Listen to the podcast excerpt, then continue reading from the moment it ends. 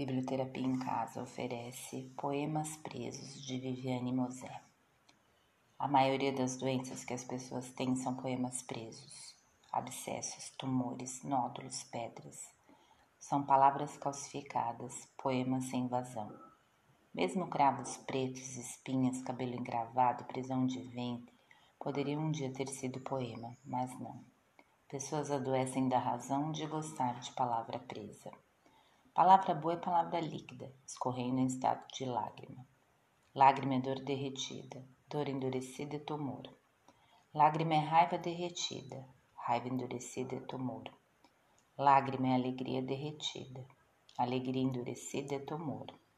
Lágrima é pessoa derretida, pessoa endurecida é tumor. Tempo endurecido é tumor. Tempo derretido é poema.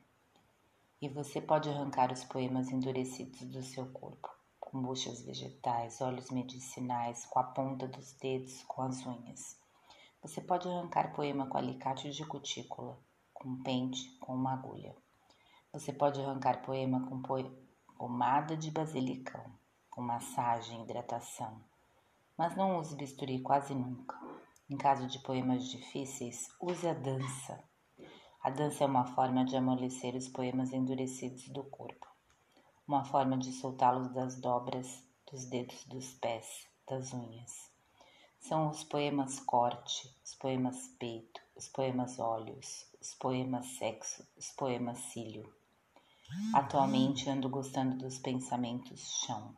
Pensamento chão é grama e nasce do pé. É poema de pé no chão. É poema de gente normal, de gente simples, gente de Espírito Santo. Eu venho de Espírito Santo. Eu sou do Espírito Santo. Eu trago a vitória do Espírito Santo.